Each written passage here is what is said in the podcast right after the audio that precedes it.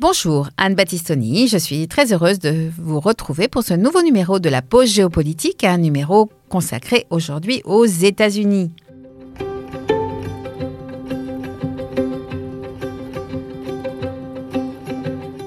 Ils viennent de vivre des élections de mi-terme qui ont revêtu une importance particulière. D'une part, du fait de l'implication de l'ancien président Trump, qui voyait une pré-campagne présidentielle sans doute, et d'autre part, du fait de l'enjeu soulevé par le président Biden ou encore par Barack Obama, qui considérait ni plus ni moins que c'était la démocratie américaine qui était en question dans ces élections. Dans le même temps, les États-Unis soutiennent, à coups de milliards de dollars d'armement, la résistance ukrainienne, démontrant leur volonté d'être fidèles à leurs engagements extérieurs passés. Les choses peuvent-elles durer? L'affaiblissement de la démocratie américaine est-elle compatible avec leurs engagements extérieurs?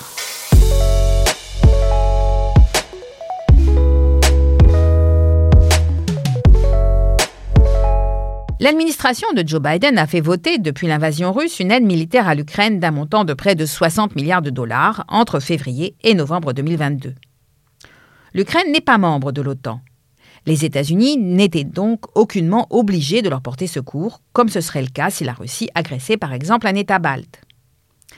L'article 5 du traité de l'Atlantique Nord spécifie en effet une aide des pays membres de l'Alliance à tout pays agressé par une puissance extérieure. Néanmoins, les États-Unis entendent soutenir la liberté des Ukrainiens, leur droit à disposer d'eux-mêmes face aux Russes, adversaires de toujours. En cela, ils sont fidèles à une posture internationaliste et libérale qui est la leur depuis des décennies.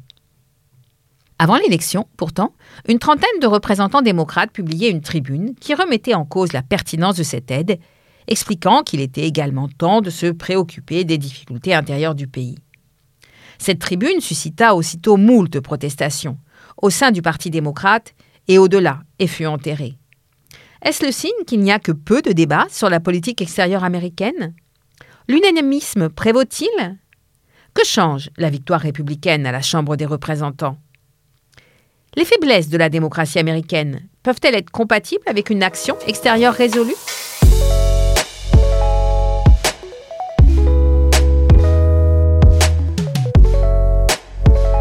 Au menu aujourd'hui, je vous propose de revenir sur l'un des grands déterminants des relations internationales, la politique extérieure des États-Unis. À l'heure de la désoccidentalisation du monde, qui est d'abord en fait une désaméricanisation du monde, il est utile de se rappeler pourquoi depuis quand et comment les États-Unis sont devenus un pays qui se pense capable et légitime à intervenir partout où il le juge utile? Ces actions, toujours justifiées par la défense de la liberté, sont-elles appelées à durer? Il nous faudra utiliser une série de concepts utiles pour comprendre la politique étrangère américaine, comme le wilsonisme, la politique, le leadership from behind, mais également en revenir sur les institutions américaines qui apparaissent si complexes, mais aujourd'hui aussi la source d'une faiblesse interne du pays. Retour sur l'événement. Voilà, tous les bureaux de vote sont désormais fermés aux États-Unis. Reste maintenant une longue attente avant d'être certain de savoir qui contrôlera le Congrès. Ces deux composantes, la Chambre des représentants et le Sénat. Regardez déjà les chiffres euh, que nous avons ce matin. Tout n'est pas encore complètement clair. Ce qui est certain, c'est qu'à l'occasion de ces élections de, de mi-mandat, il n'y a pas de véritable vague rouge républicaine.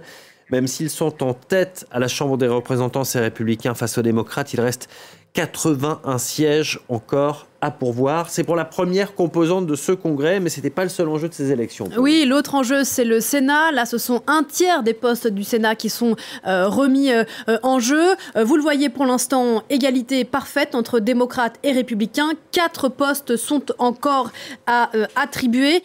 Les élections de mi-terme se sont déroulées le 8 novembre dernier. La participation a été inférieure à 50%, mais ceci est un score très habituel. L'abrogation par la Cour suprême de l'arrêt Roe versus Wade de 1973 qui légalisait l'avortement sur tout le territoire des États-Unis avait par contre-coup dopé les sondages en faveur des démocrates.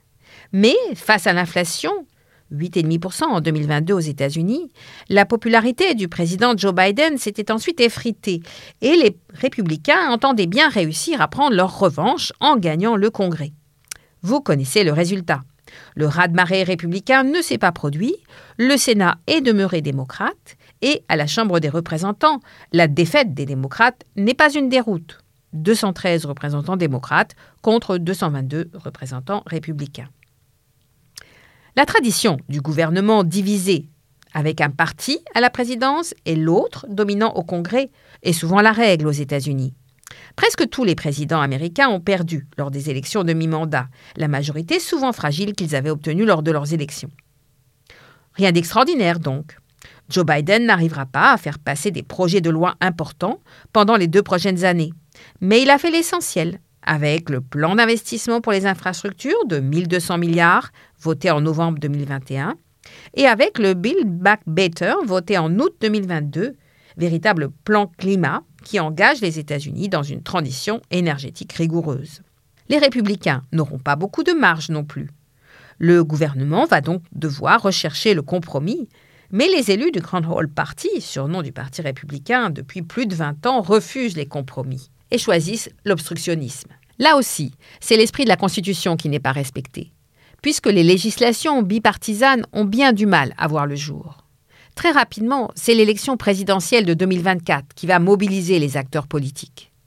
Au-delà de cette élection, ce qui inquiète et fragilise la démocratie américaine, c'est la remise en cause du processus électoral. 70% des électeurs républicains sont convaincus, comme Donald Trump, que l'élection de 2020 a été truquée. The big lie, dit Trump, et que Trump avait en réalité gagné. La polarisation du corps électoral est nette, et l'on peut parler d'une fièvre antidémocratique. D'ores et déjà, ce sont des centaines d'élus républicains, car ont voté pour toute une série d'élections locales, qui ne croient pas à la victoire de Joe Biden en 2020. Les élections se sont certes déroulées dans le calme, mais les contestations de certains résultats ont déjà commencé. Alors, que va devenir dans ces conditions le consensus qui prévalait en politique étrangère? En mai 2022, 28% des représentants du Parti républicain avaient voté contre un large paquet d'aide à l'Ukraine. Une forme d'usure, voire d'exaspération, semble croître dans une partie de la base républicaine, parfois séduite par Vladimir Poutine, mais surtout hostile à des aides extérieures, alors que le pays est confronté, avec l'inflation, à des difficultés intérieures. Les États-Unis ont-ils encore les moyens et la volonté d'être une puissance interventionniste dans l'ordre mondial? Il nous faut, pour le comprendre, saisir les acteurs de ce jeu politique, l'État de la démocratie américaine, mais aussi la formidable puissance de cet État, qui conserve des capacités de projection et d'influence inégalées dans le monde. Les acteurs et la scène. Lors de cette première audience, les membres de cette commission euh, d'enquête ont euh, tenté euh, de prouver que les violences du 6 janvier 2021 étaient le résultat d'un effort coordonné et que Donald Trump, l'ancien président, était au cœur de cet effort. Benny Thompson, l'élu démocrate qui est le président de cette commission, a donné le ton dès le début de l'audition en déclarant que le 6 janvier avait été la culmination, la culmination d'une tentative de coup d'État et que Donald Trump était au cœur euh, de ce complot. Liz Cheney, euh, rare euh, élue républicaine, membre de cette commission, a elle déclaré que Donald Trump avait convoqué la foule et, je cite, allumé la mèche de cette attaque en s'appuyant sur des vidéos inédites, sur des témoignages. Cette commission a tenté de prouver que Donald Trump eh bien, avait encouragé la foule à prendre d'assaut le Capitole. Revenons sur le pays et son régime politique. Les États-Unis sont d'abord un territoire de 9,3 millions de kilomètres carrés, le troisième par la superficie après Russie et Canada. Ces ressources lui confèrent un potentiel de développement exceptionnel. Terres arables, énergie et minerais, rien ne manque ou presque car les besoins sont immenses. Il demeure importateur de terres rares, ces métaux indispensables aux industries électroniques. L'exploitation des gisements de pétrole et de gaz de schiste leur a permis de devenir le premier producteur mondial de gaz et également de pétrole depuis 2018. Ils sont cependant encore importateurs nets de pétrole. L'ouverture sur l'Atlantique, le Pacifique comme sur l'Arctique grâce à l'Alaska. La possession du premier domaine maritime mondial, sa zone économique exclusive est de 11 millions de kilomètres carrés, grâce à la possession d'îles dans le Pacifique comme Hawaï, Guam, les îles Mariannes, etc territoire d'ailleurs dont les habitants ont la nationalité américaine mais sont pas citoyens américains donc ne votent pas aux élections fédérales, tout cela contribue à donner à ce pays les moyens de son indépendance et de son action, d'autant que ses ressources sont exploitées depuis longtemps par une machinerie capitaliste très efficace. Les États-Unis ensuite sont une société, riche de 338 millions d'habitants en 2022, société ouverte en dépit des débats sur l'immigration avec 800 000 à 1 million d'entrées par an sur le territoire. Attention, il y a aussi des sorties. Hein, ce chiffre inclut par exemple les étudiants étrangers. Bref, une société multiculturelle, soudée du moins longtemps autour du rêve américain. Ce rêve américain est largement un rêve matériel promis à chaque individu. La Déclaration d'indépendance le proclame. Chaque individu a droit à la vie, la liberté et la recherche du bonheur. Ce bonheur est d'abord matériel. Il est la possibilité d'accéder à la société de consommation, l'American Way of Life, qui prend sa source dans les années 20 et s'épanouit après la Seconde Guerre mondiale avec le gonflement des classes moyennes. Ce rêve américain est inséparable de l'égalité des chances. Il se nourrit de l'histoire des self-made men qui ont fait l'Amérique, de Rockefeller à Andrew Carnegie, et des réussites éblouissantes des dirigeants de la tech, comme Bill Gates, Jeff Bezos, Elon Musk, qui furent tour à tour les hommes les plus riches du monde, mais également les réussites dans le showbiz du boss Springsteen à Sylvester Stallone, etc. Cette société dynamique a constitué une nation unie autour de ce rêve américain et par sa manière de vivre, d'être. Or, aujourd'hui, cette société est fracturée, polarisée, comme jamais dans son histoire sans doute depuis la guerre de sécession, qui date des années 1860-1865. Il est vrai que la mandature du président Donald Trump a accentué ces divisions. Ce président républicain fut élu au terme de la campagne la plus violente qui ait été menée.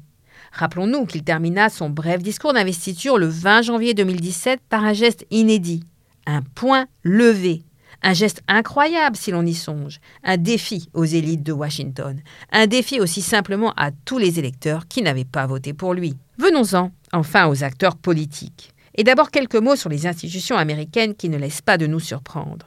Il faut d'abord comprendre d'où elles viennent. Les Américains sont très fiers d'être l'une des plus anciennes démocraties au monde. La victoire sur les Anglais fut acquise en 1783. Les 13 colonies étaient devenues des États ayant une très forte autonomie au sein de la Confédération. Il fallut attendre quatre ans en 1787 et le travail patient de James Madison, principal rédacteur, pour aboutir au texte de la Constitution et réussir à y rallier tous les États, certains très réticents à voir se renforcer l'État fédéral. Ainsi, à la différence de la France, cette Constitution ratifiée en 1788 est toujours en vigueur. En réalité, les amendements ont permis de la modifier de manière à l'actualiser. Deux remarques permettent de comprendre la spécificité de ces institutions. D'une part, le régime est fondamentalement une république fédérale, comme le signifie le drapeau national. 50 étoiles pour les 50 États et 13 bandes qui rappellent les 13 colonies fondatrices. Les attributions du pouvoir central, fédéral, sont originellement limitées au grand pouvoir régalien, monnaie, défense, affaires étrangères, même si, au fil du temps, et notamment sous Roosevelt, les attributions de ce dernier, notamment en matière économique, ont nettement été accrues. Surtout, c'est pour garantir le respect de l'équilibre entre les États que chacun d'entre eux envoie deux sénateurs au Congrès. Deux sénateurs pour les 39 millions d'habitants de la Californie, deux sénateurs également pour les 600 000 habitants du Wyoming. C'est pour garantir leurs droits que ces États organisent chacun, comme il l'entend, les élections sur son territoire. D'autre part, les rédacteurs de la Constitution ont prévu toute une série de contrepoids et de contre-pouvoirs pour empêcher la dérive tyrannique de l'un des trois pouvoirs. La séparation de ces pouvoirs a été assurée. L'exécutif appartient au président des États-Unis, le législatif appartient au Congrès, qui siège dans le bâtiment du Capitole, et est divisé en deux chambres. Le pouvoir exécutif est encadré. Il doit rendre compte annuellement de l'état de l'Union. Il peut être mis en accusation par la procédure d'impeachment. La nomination des juges, comme les traités, doivent être confirmés par le Sénat. Depuis un amendement de 1951, le président ne peut se représenter qu'une seule fois. De même, le pouvoir du Congrès est aussi borné. Il fait les lois, vote le budget, mais le président dispose d'un droit de veto que les chambres ne peuvent contourner qu'avec un vote des deux tiers. La Cour suprême, qui doit interpréter les lois et veiller à leur constitutionnalité, est constituée de neuf juges, nommés à vie par consensus entre Sénat et président. Ces institutions créent donc un régime présidentiel et ont abouti à une bipolarisation de la vie politique très marquée, autour des deux grandes forces politiques que sont le Parti démocrate et le Parti républicain. Certes, chacun rassemble des hommes et des femmes aux convictions très variées. Ainsi, l'aile droite du Parti républicain, un temps désignée par le mouvement du Tea Party, très libéral pour toujours moins d'État, se rassemble aujourd'hui derrière le candidat Trump et le courant trumpiste, ou le courant trumpiste d'ailleurs. On parle désormais du mouvement MAGA pour Make America Great Again, le slogan de Trump lors de sa campagne électorale de 2020. Ses partisans demeurent convaincus que la victoire leur a été volée à cette date, mais une minorité de républicains ne les suit pas sur ce terrain.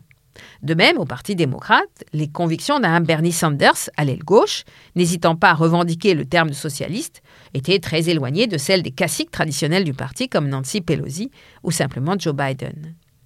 Et les autres forces politiques dans le pays sont très peu audibles. Joe Biden a redressé la fin de sa campagne en insistant sur la défense de la démocratie américaine. Si l'on en juge par le résultat, meilleur qu'espéré pour les démocrates, son discours a eu un certain écho. Et effectivement, la démocratie américaine est mal en point. Alors pourquoi? Listons quelques arguments. Un président, d'abord, peut être élu avec moins de voix que son adversaire par le biais du système des grands électeurs. En effet, le candidat arrivé en tête dans un État obtient la totalité des voix des grands électeurs de cet État. Et c'est ainsi qu'à quatre reprises, en 1876, 1888, en 2000 et en 2016, le président élu obtint moins de voix que son adversaire. Ce fut le cas de Trump, mais avec, situation inédite, un écart significatif car Hillary Clinton avait recueilli 3 millions de voix de plus que lui. Ensuite, la polarisation extrême de la vie politique remet en cause le principe américain des contre-pouvoirs check and balance, c'est-à-dire ce principe d'équilibre des pouvoirs entre eux. La Cour suprême est ainsi devenue un organe politique de plus en plus partisan, aujourd'hui dominé, on le sait, par des conservateurs radicaux. Ce n'est sans doute pas nouveau. Roosevelt avait souffert de l'opposition de la Cour suprême. Mais le degré de politisation de la Cour est inédit. La difficulté à faire compromis, ensuite, débouche sur des impasses budgétaires. Nous avons des procédures de shutdown pendant lesquelles le pouvoir fédéral n'a d'autre choix que de mettre ses fonctionnaires en chômage technique et de fermer les services de l'État. On peut déplorer enfin la financiarisation de la vie politique qui pose question. La Cour suprême a refusé toute limite aux dépenses de campagne, et plus de 7 milliards, par exemple, ont été dépensés pendant la campagne de 2016. On pourrait trouver d'autres signes et facteurs de ce délitement de la démocratie américaine, comme le charcutage opéré dans le découpage des circonscriptions. On parle du gerrymandering. Comme les inégalités et les restrictions apportées dans l'exercice du droit de vote. Comme les tensions ethniques mise en évidence avec le mouvement Black Lives Matter, ou encore le fait que certains candidats refusent de s'engager à reconnaître le résultat de l'élection. Kerry Lake, candidate trumpiste au poste de gouverneur de l'Arizona et ex-journaliste vedette de Fox News, a tweeté, après sa défaite sur le fil, Les habitants de l'Arizona savent quand on les arnaque. Drôle de manière de reconnaître sa défaite. Mais bien sûr, le signe le plus certain de la crise institutionnelle des États-Unis est l'assaut sans précédent de militants trumpistes contre le Capitole le 6 janvier 2021, qui a fait cinq morts, et le fait que Donald Trump, qui comme président a soutenu ce mouvement, poursuive sa carrière politique avec aplomb. Il a subi deux procédures d'impeachment. La première en 2019, on l'a oublié, pour conflit d'intérêts, car il avait lié une aide apportée à l'Ukraine à une enquête que celle-ci pouvait faire sur le fils de Biden, son rival et la seconde procédure d'impeachment pour son action lors de ce qui fut une tentative de coup de force. Dans les deux cas, le Parti républicain a refusé sa mise en cause. Par son soutien, le parti valide ce faisant la contre-vérité d'une élection truquée et volée en 2020. Sans aucune preuve et en dépit des multiples opérations de recomptage, Trump a convaincu 70% de l'électorat républicain qu'il s'agissait d'un big lie. Il entretient une violence verbale qui débouche sur une violence physique, il y eut une agression contre le mari de Nancy Pelosi. Et sans doute Twitter, repris par l'homme d'affaires libertarien Elon Musk, lui permettra rapidement de diffuser, s'il le souhaite un peu plus, ses infox en tout genre. Concluons pour l'instant. Certains analystes, comme Serge Sûr, n'hésitent pas à considérer que les États-Unis ne sont pas véritablement une démocratie, ne sont plus une démocratie, mais simplement une république fédérale. Autrement dit, le pouvoir n'est pas, comme le disait Lincoln, le gouvernement du peuple, par le peuple, pour le peuple. Or, ce système politique était et est un élément clé du soft power américain. Plus précisément, c'est le libéralisme politique qui est au cœur de la justification de la puissance américaine. Or, dans le même temps, le leadership américain dans le monde est de plus en plus contesté. Si la démocratie a pu justifier la puissance, faut-il lier la crise politique américaine à une relative impuissance à l'extérieur? Avant de chercher à répondre, revenons en arrière pour montrer comment le rôle des États-Unis dans le monde a toujours été lié à leurs yeux, dans leurs discours, à la défense de leurs valeurs. Le fin mot de l'histoire. Et commençons par un retour en arrière. En 1945, la victoire des Alliés sur les troupes nazies projetait brusquement les États-Unis à la tête de l'ordre international. Ce grand moment américain s'ouvre avec la signature des accords de Bretton Woods qui donnent naissance en 1945 au Fonds monétaire international et à la Banque mondiale, ainsi qu'à l'Organisation des Nations unies, créée la même année et qui devient le symbole d'une ère nouvelle qui se veut libérale et démocratique. Pendant toute la seconde moitié du XXe siècle, les États-Unis et leurs alliés du bloc de l'Ouest vont tenter de diffuser leur vision du monde, mais ils se heurtent encore à la résistance de l'URSS et du bloc de l'Est, où règne le modèle soviétique, le modèle concurrent de la guerre froide. Les États-Unis sont une destinée, une histoire qui s'inscrit sur quatre siècles. Cette construction historique se fonde sur la conviction de leur exceptionnalité. L'un des pères de la nation, le président Thomas Jefferson, affirmait déjà au début du XIXe siècle l'universalisme du projet américain, en parlant de son pays comme, je cite, l'Amérique nation universelle qui poursuit des idées universellement valables. En 1845, le journaliste John O'Sullivan écrivait C'est notre destinée manifeste de nous déployer sur le continent confié par la Providence pour le livre développement de notre grandissante multitude. L'expression destinée manifeste, manifeste destinée, est restée. L'idée aussi. Ce sentiment d'être une nation élue, choisie par Dieu, se retrouve dans le verbe de nombreux présidents américains. Par exemple, l'Amérique a eu l'infini privilège de respecter sa destinée et de sauver le monde. Nous sommes venus pour racheter le monde en lui donnant liberté et justice, affirmait le président Woodrow Wilson en 1919. Les États-Unis ont dominé le monde sans pareil au XXe siècle. En 2010, le nouveau président Obama a affirmé Dans un siècle naissant, à la trajectoire incertaine, l'Amérique est prête à diriger une fois encore. Revenons donc sur cette histoire, pour bien comprendre ce que fut par le passé la Pax America et pourquoi celle-ci semble bien connaître aujourd'hui son terme. Les États-Unis sont au XIXe siècle un pays neuf, émergent, dirions-nous aujourd'hui, prometteur, mais centré sur la conquête de l'Ouest et sa propre destinée. En 1823, cependant, la formulation de la doctrine Monroe par le président éponyme montre une première ambition en politique étrangère. Aux Européens, le vieux continent, aux Américains, le nouveau monde. Tout est dit, et les Européens sont appelés à quitter le continent. C'est ainsi qu'à la fin du siècle, en 1898, les États-Unis, pour soutenir officiellement l'indépendance de Cuba, sont en guerre contre l'Espagne en sortent victorieux, l'obligent à quitter Cuba et en obtiennent les Philippines, devenant du même coup une puissance coloniale. À cette date, ils sont devenus la première puissance productive mondiale, et ce pouvoir conduit à la puissance et l'ambition de peser dans les affaires du monde. Dès le début du XXe siècle, ils n'hésitent pas à intervenir dans les affaires des petits États d'Amérique centrale, utilisant la force, le gros bâton du président Theodore Roosevelt qui parlait de Big Stick. La Première Guerre mondiale va leur permettre de mettre en adéquation leurs valeurs et leurs actions. C'est au nom de la liberté des mers que les États-Unis déclarent la guerre à l'Allemagne impériale en avril 1917. C'est au nom de principes comme le droit des peuples à disposer d'eux-mêmes que leur président, Wilson, vient en Europe, ce qui est une première alors pour un président américain, et joue un rôle clé dans la négociation des traités de paix en 1919. Le wilsonisme est ainsi une politique étrangère interventionniste et libérale, basée sur un idéalisme que ne partagent pas nombre de ses concitoyens. Le refus du Congrès de ratifier le traité de la Société des Nations, la SDN, en 1919, montre bien la volonté du pays de ne pas se trouver impliqué dans les affaires du monde. Cette position isolationniste est renforcée par la crise économique des années 30. En réalité, les États-Unis ne veulent pas être entraînés dans les affaires du vieux continent mais continuent leur interventionnisme, une forme d'impérialisme, en Amérique centrale.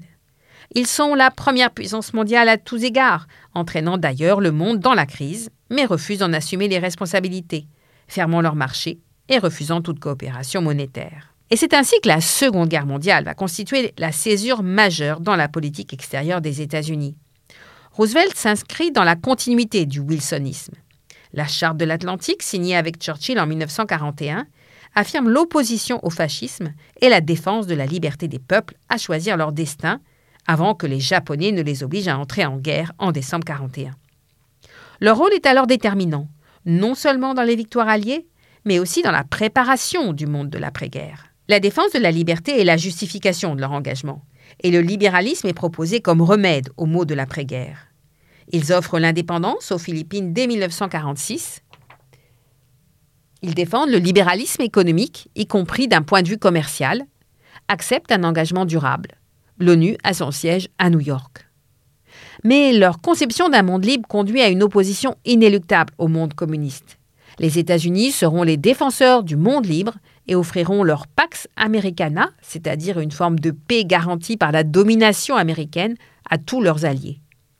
Cette Pax Americana, en écho à la Pax Romana qui existait sous l'Empire romain, conduit à leur prépondérance militaire et à la présence de l'armée américaine sur tous les océans et les continents.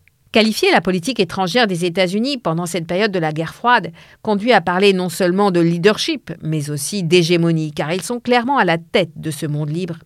Et on peut même parler d'impérialisme, car ils n'hésitent pas à utiliser la force pour contraindre un État à rester dans leur camp, confère la guerre du Vietnam, en totale contradiction avec l'idéal de droit des peuples à disposer d'eux-mêmes.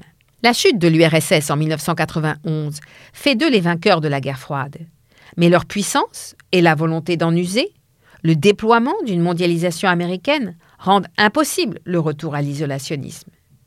Ils veulent croire à une fin de l'histoire, qui signifierait la victoire définitive, y compris dans des pays comme la Russie et la Chine, de leur modèle, marqué par la démocratie et l'économie de marché. Leur Pax Americana peut désormais s'étendre au monde entier en cette fin du XXe siècle. Leur hyperpuissance leur donne l'illusion d'être les gendarmes du monde. La secrétaire d'État de Bill Clinton le résume très bien en 1998 en expliquant Si nous devons utiliser la force, c'est parce que nous sommes l'Amérique. Nous sommes la nation indispensable. Nous gardons la tête haute. Nous anticipons le futur, dit-elle. Mais au XXIe siècle, le choix d'intervenir en Irak en 2003 les conduit finalement à des attitudes impérialistes. Ce wilsonisme beauté qui entend imposer par la force un nation building, un Irak démocratique, conduit à un échec patent. Les pratiques locales de l'armée américaine sont contraires aux valeurs prétendument défendues. L'anarchie s'installe en Irak, qui devient la matrice de tous les terrorismes. Le dilemme des États-Unis depuis et en ce XXIe siècle est d'agir dans un monde devenu polycentrique et où les puissances du Sud contestent de plus en plus clairement l'hégémonie occidentale sur les relations et les institutions internationales. Il n'y a pas eu, comme l'avait prédit Fukuyama, de fin de l'histoire, et le modèle libéral, clé de voûte du discours américain, est refusé par bien des États. Il reste un constat. Les États-Unis sont de très loin la première puissance militaire mondiale. Rappelons les chiffres. Le budget militaire américain en 2021 était de 801 milliards de dollars, devant la Chine au deuxième rang avec 293 milliards. Ils possèdent une incontestable suprématie technologique sur leurs rivaux.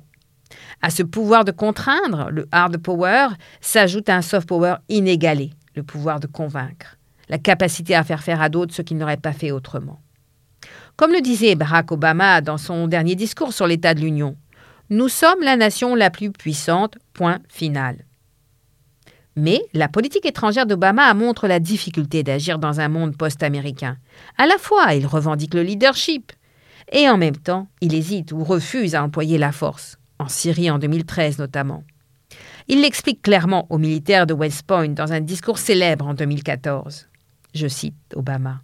Une intervention militaire ne peut pas être la seule, ni même la principale, composante de notre leadership en toutes circonstances.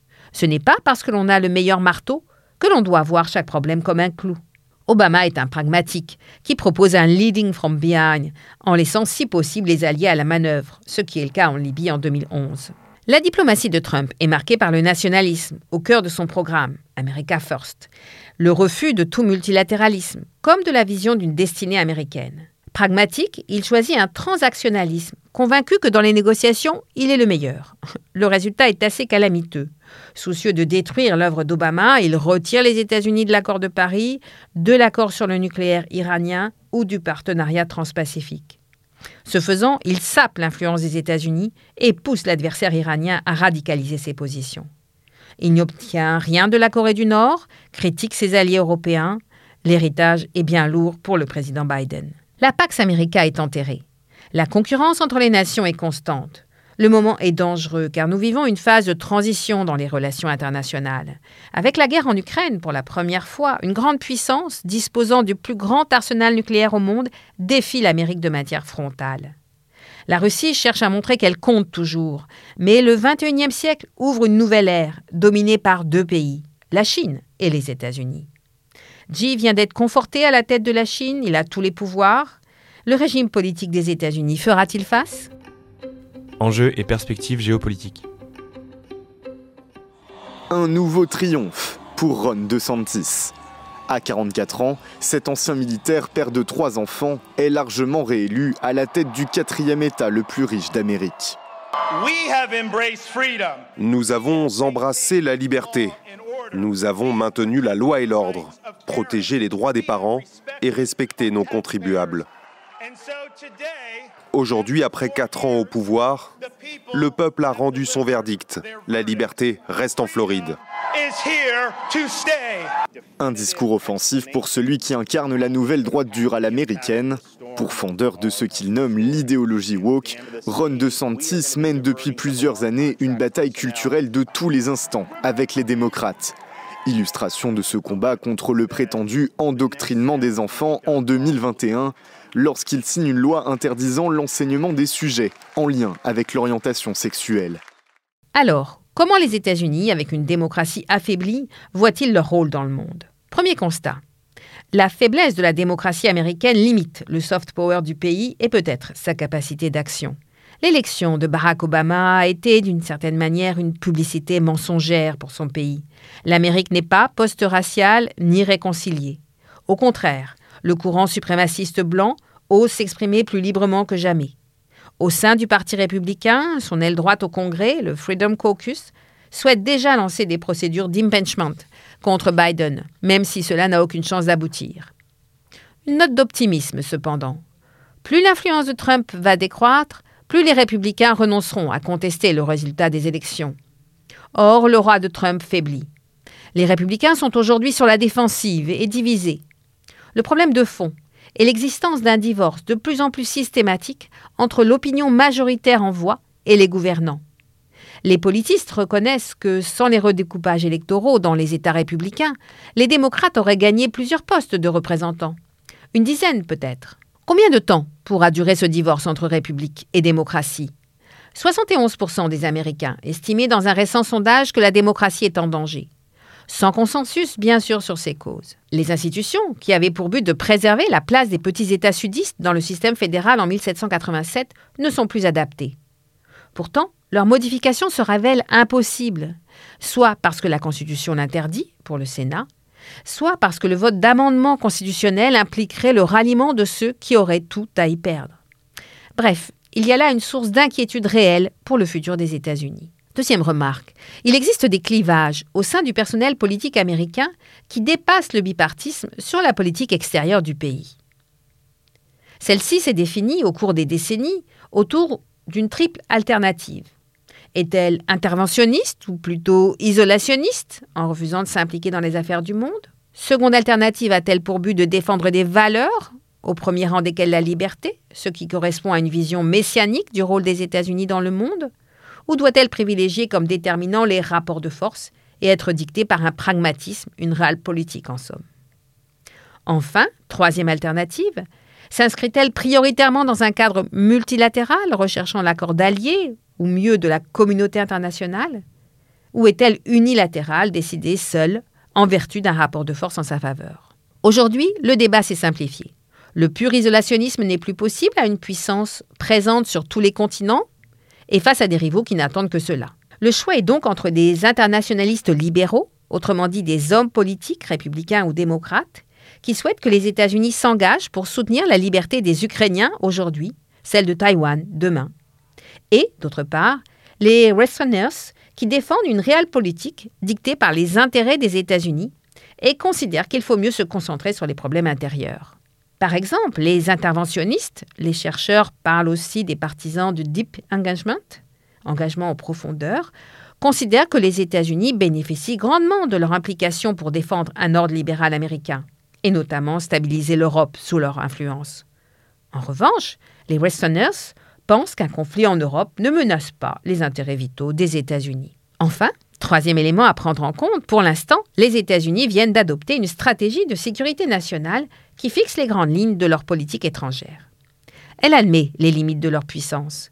Par exemple, le Moyen-Orient n'est plus une priorité. L'adversaire numéro un est bien identifié, la Chine. La stratégie recherchée est de la battre sur le plan technologique et économique. Certes, Joe Biden, en affirmant qu'il soutiendrait Taïwan agressé, est sorti de l'ambiguïté stratégique qui prévalait et qui voulait que les États-Unis soutiennent Taïwan tout en affirmant qu'il n'y avait à terme qu'une seule Chine. Cette politique est pragmatique. Elle précise ainsi clairement que l'objectif n'est pas le changement de régime, à Moscou ni à Pékin. Elle défend enfin et tout de même une option internationaliste libérale, qui est celle de l'administration Biden, suivie par une partie importante des républicains. Il s'agit donc de continuer à soutenir l'Ukraine. Cette politique est largement soutenue, mais suscite néanmoins des débats. Biden n'est-il pas trop actif? Faut-il se battre pour l'Europe alors que l'adversaire est en Asie? Il y a matière à discussion, à opposition, et une bonne partie des Trumpistes sont hostiles à l'aide à l'Ukraine. En revanche, le rival républicain de Trump, Ron DeSantis, 44 ans, réélu brillamment gouverneur de Floride, ultra-conservateur, trumpiste par les idées, et, en matière de politique étrangère, un interventionniste déclaré, qui considère que l'armée américaine a les moyens d'intervenir pour régler les problèmes mondiaux. Bref. Et finalement, observons que le consensus le plus net dans la classe politique américaine est sur le fait que les Européens doivent en faire plus pour se défendre et aider l'Ukraine. Alors, que conclure à ce stade? Les États-Unis sont-ils encore une démocratie? Au-delà d'institutions fédérales qui favorisent les États les moins peuplés, l'évolution du Parti républicain pose question. Le Comité national du parti a condamné les deux représentants qui ont accepté de participer à la commission d'enquête sur l'attaque contre le Capitole de janvier 2021, et ceux-ci n'ont pas eu d'investiture pour les élections de 2022. La contestation du verdict des urnes est également inquiétante, tout comme les discours d'extrême droite de plus en plus présents. James Vance, élu sénateur de l'Ohio, défend l'idée d'un grand remplacement des électeurs blancs par l'immigration illégale orchestrée par les démocrates. Si ces mi-termes ont toutefois été un revers pour Trump, que le Wall Street Journal a qualifié de loser, le Trumpisme ne disparaîtra pas forcément avec lui. Constatons donc que cette Amérique polarisée n'est pas la mieux armée pour faire face aux défis d'un monde en pleine recomposition et donne du grain à moudre à tous ceux qui critiquent les régimes libéraux et vantent les régimes autoritaires. Pourtant, la jeunesse qui manifeste en Chine ou en Iran n'aspire à rien d'autre qu'à plus de démocratie.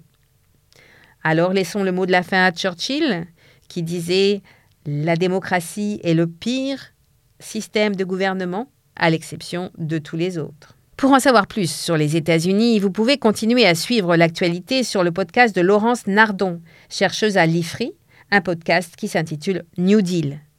Vous pouvez également approfondir ce sujet avec l'ouvrage de Maya Candel, Les États-Unis et le monde, de George Washington à Donald Trump.